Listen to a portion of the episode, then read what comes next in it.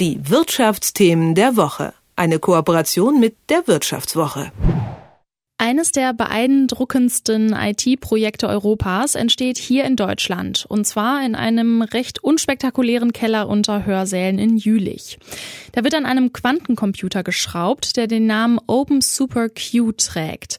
Ob Europa damit eine Führungsrolle in der neuen Quantentechnologie einnehmen wird, das bespreche ich mit Thomas Kuhn, Tech-Reporter für Innovation und Digitales bei der Wirtschaftswoche. Hallo Thomas. Hi, grüß dich. Schauen wir uns erstmal Open Super Q an und dann gucken wir, was international so los ist in Sachen Quantencomputer. Also, was man ja so als Laie weiß, ist, dass Quantencomputer viel, viel leistungsstärker sind als normale Computer. Und was macht Open Super Q jetzt aus, außer dass er leistungsstärker ist als ein normaler Computer? Also ich muss gleich erstmal eine kleine Enttäuschung vorausschicken. Open Super Q wird zwar, wenn er im nächsten Jahr in Betrieb geht, wahrscheinlich einer der weltweit leistungsstärksten Quantencomputer sein, aber er wird damit nicht leistungsstärker sein als die besten gegenwärtigen Supercomputer klassischer Bauart. Er wird allenfalls in einzelnen Anwendungen Fähigkeiten haben, die heutige äh, klassische binäre Computer nicht haben. Das liegt aber mehr an der Eigenart, wie Quantencomputer rechnen, als an der eigenen, eigentlichen Rechenpower dieses, dieser Maschine. Mhm. Was sind das denn so für ähm, Aufgaben, die dann dieser Quantencomputer lösen soll? Die Aufgabe, die Quantencomputer heute bekommen, sind vorwiegend wissenschaftlicher Natur. Es geht gar nicht so sehr darum, besonders schnell irgendeine Aufgabe zu lösen oder ganz besonders viele Additionen oder Subtraktionen in kurzer Zeit vorzunehmen, sondern sie dienen dazu zu verstehen, wie man auf eine Art rechnen kann, die uns Menschen überhaupt sich nicht erschließt, nämlich mit ganz vielen Möglichkeiten zugleich. Wenn man sich das vereinfacht vorstellen will, dann ist 1 plus 1 2. Wenn ein Quantencomputer rechnet, ist, solange er rechnet, das Ergebnis aber nicht 2, sondern irgendein Wert und die Lösung dieser Aufgabe ist eine Wahrscheinlichkeitsaufgabe. So rechnen Computer heute nicht. Das muss man erst verstehen, man muss erst Programme dafür schreiben. Und dieses Know-how aufzubauen und diese Programme dann testen zu können, das ist eigentlich die besondere Aufgabe, die die Rechner wie oder Open Super Q jetzt als erstes bekommen werden.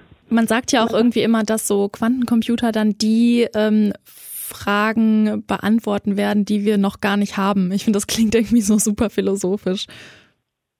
Ja, also tatsächlich hat einer der Erfinder des Quantencomputers oder zumindest des, der Konstruktion des Quantencomputers, der äh, Physiker Richard Feynman mal gesagt, wer behauptet, dass er die Quantenphysik verstanden hat, der hat sie nicht verstanden.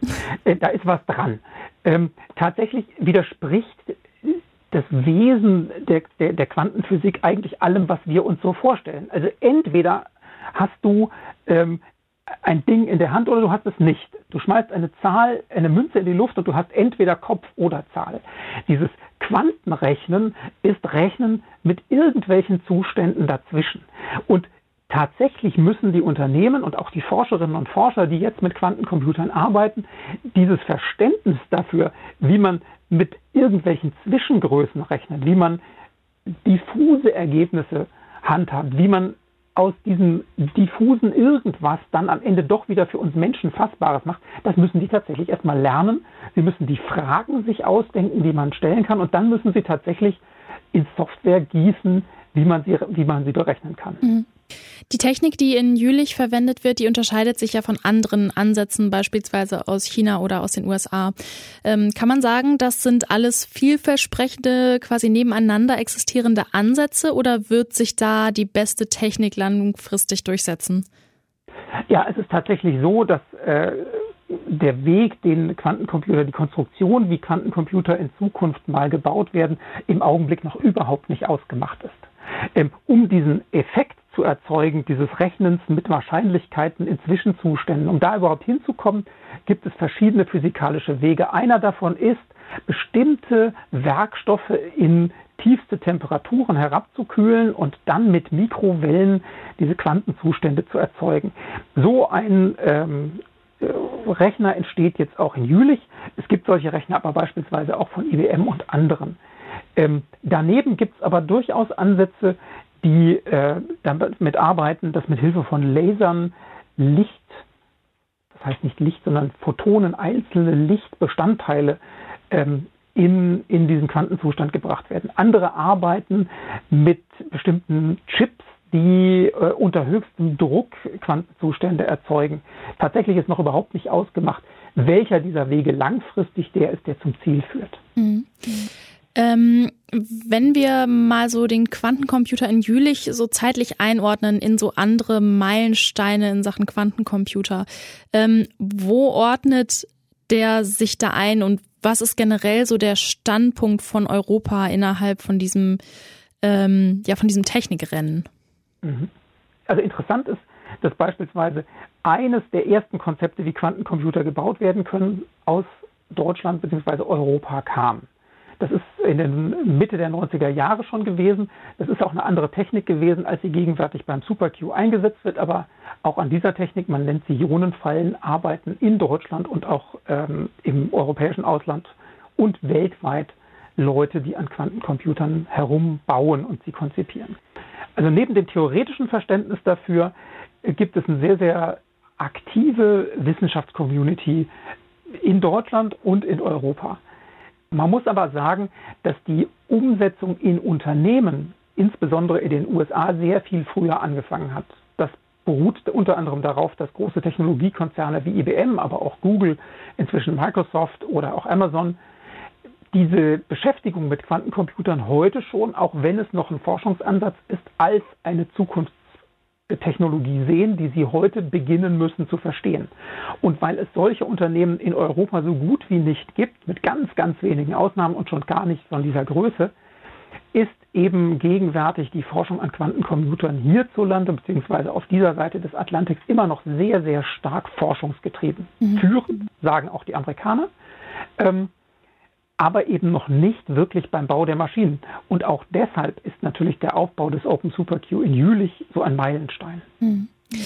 Ähm, du hast so nennst so ein Zitat in deinem Artikel ähm, von Sebastian Luber, das ist der ein äh, Manager für Quantenprojekte bei Infineon, der sagt, äh, wir müssen das europäische Paradoxon knacken, dass wir trotz erstklassiger Grundlagenforschung so selten den Transfer in die Industrialisierung von Technologien schaffen. Das ist ja genau das, was du meintest, ne? dass da irgendwie so der Sprung nicht geschafft wird. Ähm, woran liegt es denn, dass Europa da ja, genau, diesen Absprung nicht schafft. Du hattest gerade schon angedeutet, dass einfach so die, die Firmen, die großen Firmen einfach da fehlen. Ja, also du brauchst unbedingt einen, einen industriellen Anwender, der diese Technik auch im großen Maßstab mal auf, äh, aufs Parkett zu bringen versucht. Gegenwärtig sieht es so aus, dass an ganz vielen Hochschulen, äh, aber auch bei Start-ups, äh, Leute, wirklich smarte Leute an Quantenmaschinen arbeiten, an Konzepten für Hardware und für Software arbeiten. Aber damit man diese dann auch in die Breite bringt, damit man zum Beispiel nicht nur an wenigen Hochschulen, sondern an allen in der Informatik mit solchen Systemen arbeiten kann, muss man im Grunde einen ersten Schritt, ich will nicht vom Massenmarkt sprechen, aber sagen wir mal von einer Serienproduktion reden. Und genau an dieser Hürde klemmt es gerade. Es braucht Integratoren, die haben wir in Europa noch nicht die müssen aufgebaut werden. Die müssen vielleicht auch länderübergreifend aufgebaut werden. Und deshalb ist es so wichtig, dass beispielsweise die Europäische Kommission das Quantenflagship ausgerufen hat vor inzwischen drei Jahren, aus dem unter anderem auch der Open Super Q stammt. Deshalb ist es so wichtig, ähm, dass beispielsweise die Bundesregierung im letzten Jahr beschlossen hat, zwei Milliarden Euro in den Aufbau und die Entwicklung von Quantencomputer, Hard- und Software zu stecken. Und das Ganze soll im Grunde in Zukunft oder in näherer Zukunft in sogenannten Hubs investiert werden, also Verbünden aus Hochschulen, Forschungseinrichtungen und eben Unternehmen, die sich zusammenschließen sollen und diese, ja, diese Technik marktnäher ähm, zu, zu etablieren, so dass auch Konzerne sich mal nicht für 10 oder 15 Millionen Euro einen Versuchsrechner irgendwie in den USA oder sonst irgendwoher kaufen müssen, sondern vielleicht für ein paar hunderttausend Euro so eine Maschine ähm, sich hinstellen können und einfach nur sagen können, wir testen mal, was man damit machen kann. Und genau das ist es, worauf es jetzt gerade ankommt. Nach deiner Recherche, was würdest du jetzt persönlich sagen, wer in den nächsten zehn Jahren, sagen wir jetzt mal, so in Sachen Quantencomputer vorne liegt? Das ist eine gute Frage. Mhm. Ähm, ich habe gedacht, äh, dass das Rennen längst entschieden sei, als ich begonnen habe, diese Recherche aufzustellen. Aber ich habe, wie so viele Leute, auch geglaubt, dass sich so ein Konzern wie die IBM die Butter nicht mehr vom Brot nehmen lässt. Aber es ist tatsächlich so, dass in den letzten zwei, drei, vier Jahren so viel auch innovative Ansätze auf Start-up-Ebene auch in Europa passiert sind. Das interessanterweise, das ist mir auch erst in der Recherche aufgefallen, dass Europa inzwischen bei Start-ups mit Nordamerika in der Zahl der Gründungen gleichgezogen hat. Ähm, insofern glaube ich, ist das Rennen noch lange nicht entschieden. Ähm, ein, ein, ein ein aufstrebendes Land ist auch China. Die stecken ebenfalls Milliarden von Dollar in den Markt. Da, da gibt es die großen Tech-Konzerne. Also auch die könnten ähm, in den nächsten fünf, zehn oder zwanzig Jahren in dieser Technologie enorme Fortschritte machen und möglicherweise auch führend werden. Man mhm. muss aber berücksichtigen, dass wir eben immer noch, so beeindruckend manche Ergebnisse sind und so außergewöhnlich es erscheint, wenn ein Quantencomputer im äh, Herbst 2019 tatsächlich eine Aufgabe in 200 Sekunden gelöst hat, die ein klassischer Rechner in mehreren tausend Jahren nicht hätte lösen können. Dass solche Ergebnisse immer gegenwärtig nur Einzellösungen sind. Die wirklich breite Anwendung für diese Art von Maschinen, sagt mir jeder, mit dem ich in der Recherche gesprochen habe, die fängt vielleicht in 10, vielleicht aber auch erst in 30 Jahren an. Hm. Vom nächsten Jahr an soll Wirtschaft und Wissenschaft äh, Zugang zu einem neuen Quantensupercomputer namens Open Super Q haben, der aktuell in Jülich gebaut wird. Ob Europa damit einen Vorsprung in Sachen Quantentechnologie bekommt, das habe ich besprochen mit Thomas Kuhn, Tech-Reporter bei der Wirtschaftswoche. Vielen Dank, Thomas. Danke auch. Tschüss. Die Wirtschaftsthemen der Woche. Eine Kooperation mit der Wirtschaftswoche.